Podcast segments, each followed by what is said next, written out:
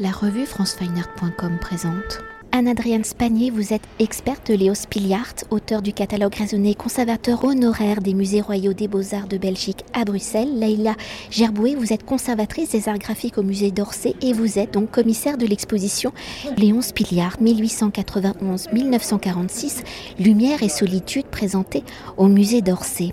Alors présentant près de 90 œuvres se concentrant sur les 19 années les plus intenses de sa création entre 1900 et 1919, Léon Spiliart, peintre belge ayant fréquenté le milieu du symbolisme, est connu pour ses œuvres empreintes de tristesse, de mélancolie ou à travers l'étude du paysage, de la figure, de l'autoportrait, il explore l'inconscient, les angoisses existentielles de l'individu.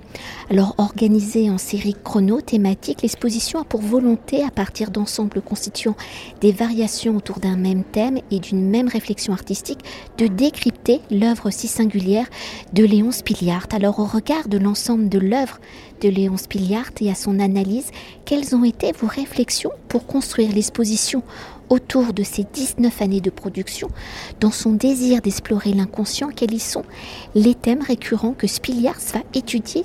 Comme on travaille peut-être une gamme, une partition? Alors Léon Spiliart a énormément créé en fait jusqu'à la fin de sa vie. Donc nous, c'est vraiment un parti pris, c'est pas du tout une rétrospective. Hein. Donc on, s'est focalisé sur ces premières euh, décennies euh, qui sont un peu plus sombres. Hein. C'est la note sombre et grave euh, de sa création. On, s'est focalisé aussi un peu plus spécifiquement sur ses liens avec la littérature. En effet, l'exposition est différente sa première, la première présentation à Londres, qui en effet englobait la totalité de, de la carrière de l'artiste. Mais je crois que c'est très pertinent de savoir qu'on peut en effet mettre un focus sur euh, l'œuvre de l'artiste en ressortant des, des, œuvres très prenantes du début et qui montrent ses recherches surtout.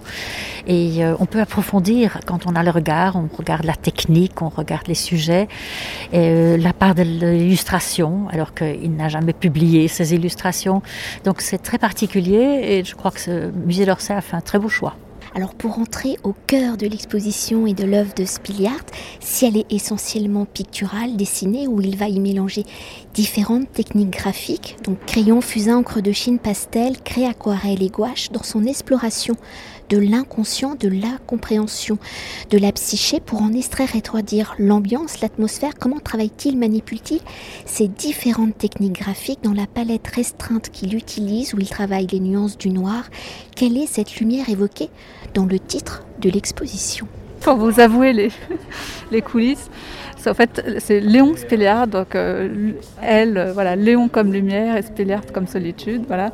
On a remarqué que malgré le, côté très sombre de ses œuvres, il y a une intense lumière, une luminosité très forte qui sort, soit un petit filet de, blanc réserve du papier ou cette lumière de, l'horizon qui surgit entre dans l'atmosphère nocturne. Et il aime beaucoup cette atmosphère de seuil entre lumière et obscurité. En effet, la lumière chez Léon Spéliard, elle est assez particulière parce que personnellement j'emploie très peu le terme peintre.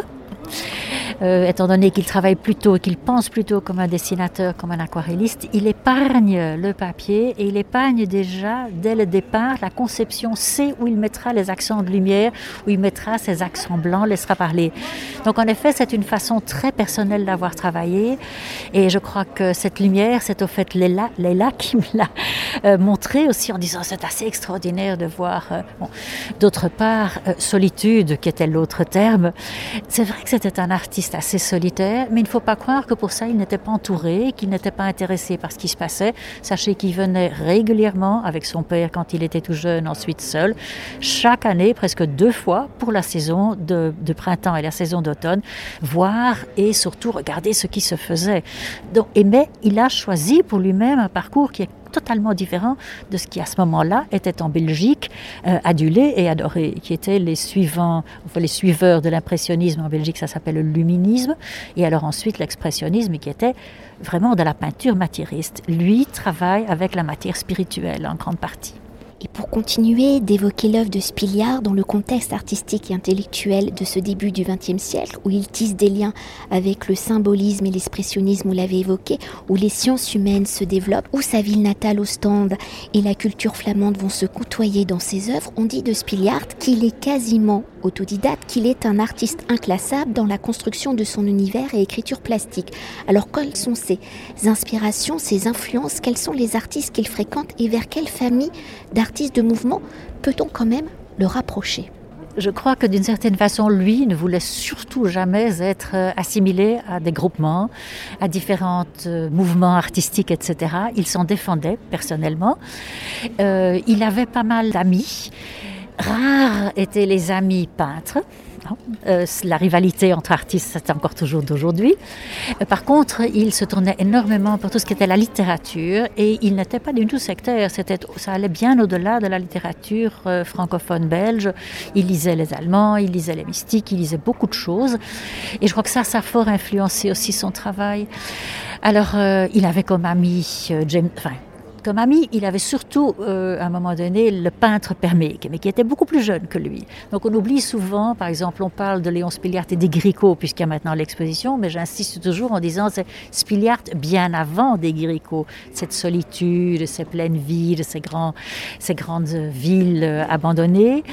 Et donc, euh, il, a des références et il a des amis, mais qui artistes, mais qui sont souvent dans un, qui travaillent dans un mode très différent. De préférence des sculpteurs, des graveurs, très peu de gens qui travaillent comme lui. De reste, personne ne travaille comme lui à ce moment-là.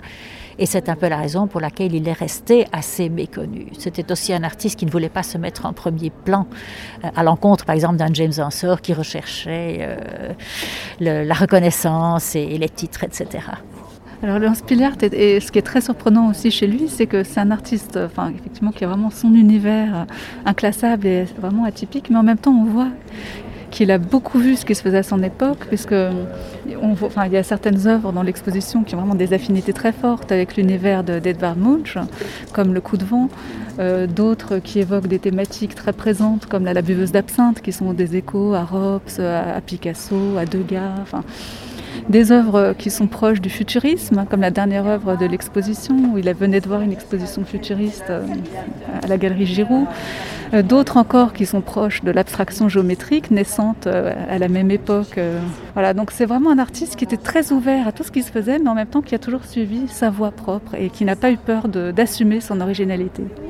Pour conclure notre entretien, l'exposition étant articulée en série chronothématique sur cette période de 19 années, comment le travail de Spiliard évolue-t-il pour mieux appréhender son évolution et univers plastique en s'attardant sur l'un des thèmes traités par Spiliard Pouvez-vous nous décrire cette évolution et dans cette chronologie, comment la solitude et la lumière se font-elles le fil conducteur de son œuvre? Ça, on l'a déjà un peu évoqué. L'évolution de son art euh, connaît un grand changement quand il euh, se marie. Il euh, abandonne, je dirais, cette idée de spleen, de mélancolie, etc. C'est un homme heureux. Et ça se voit aussi dans la, matière des sujets qu'il aborde et la façon dont il apporte la matière. Il met de la couleur, et de la couleur transparente, de la couleur joyeuse. Il attaque l'aquarelle. Euh, les sujets deviennent encore une fois les marines, mais pas du tout les marines sombres et, dangereuses et difficiles euh, où, où, on peut exprimer l'inconsolable. Au contraire, c'est la joie de vivre qu'il rencontre parce qu'il est venu père d'une petite fille et qu'il est entouré de beaucoup d'amis. Il est reconnu. Il a 40 ans avant d'être vraiment euh, l'occasion d'avoir une certaine reconnaissance. Et puis, il se jette un peu à bras ouverts euh, dans de nouvelles expériences. Entre autres, il voit les futuristes à la Galerie Giroud, donc il s'essaie euh, un peu sur la, la, thématique de la dynamique du futurisme. Il rencontre ses artistes collègues flamands qui étaient en Allemagne, qui ont découvert l'expressionniste allemand. Donc lui aussi va dans des simplifications de formes, des grands aplats de couleurs des choses très expressionnistes. Euh, il, évolue de plus en plus et se, distingue très fort de, ses contemporains.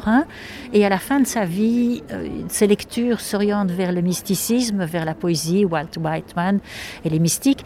Et à ce moment-là, alors, euh, il, déménage. Donc physiquement, il y a une nouvelle source d'inspiration.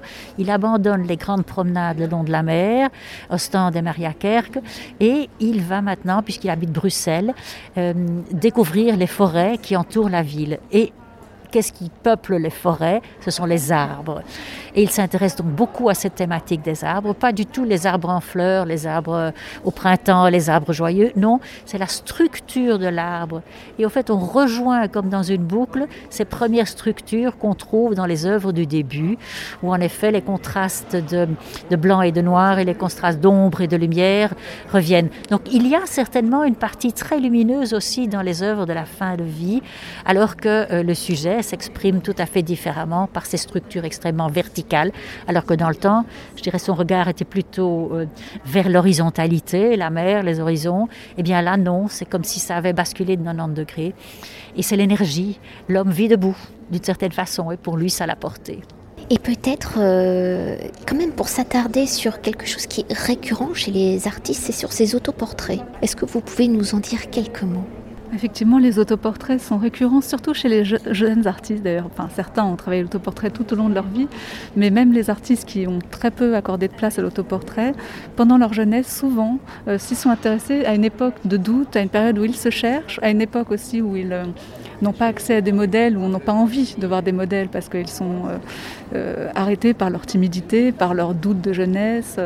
Voilà, comme disait Fantin Latour, un modèle est toujours là, lui-même est un modèle toujours prêt, toujours disponible. Et, là, euh, Léon Spillard rejoint d'ailleurs beaucoup d'artistes comme justement Henri Fontaine-Latour, avec aucune affinité, hein, pas du tout de la même génération et tout, mais avec ce côté, euh, voilà, cette volonté de se scruter inlassablement pour euh, mieux se connaître, pour essayer de se percevoir, au-delà même de son individualité, c'est vraiment son, son, être même, il y a un côté vraiment métaphysique. Dans ses autoportraits, on a l'impression qu'il a une expérience radicale, vraiment une expérience euh, qui rejoint celle euh, racontée dans des histoires, euh, par exemple comme celle d'Edgar Allan Poe, où certains personnages perdent leur souffle et retrouvent, retrouvent, enfin, retrouvent le royaume des morts, en fait. On a l'impression que le miroir chez Léon Spillert, c'est ce royaume des morts, ce gouffre qui le happe et qu'il est dans ce seuil entre la vie et la mort au moment où il se, il se portraiture. Donc il va, vraiment jusqu'au bout du côté memento mori de l'autoportrait. Donc du côté vanité, souviens-toi que tu es mortel. Merci beaucoup. Cet entretien a été réalisé par François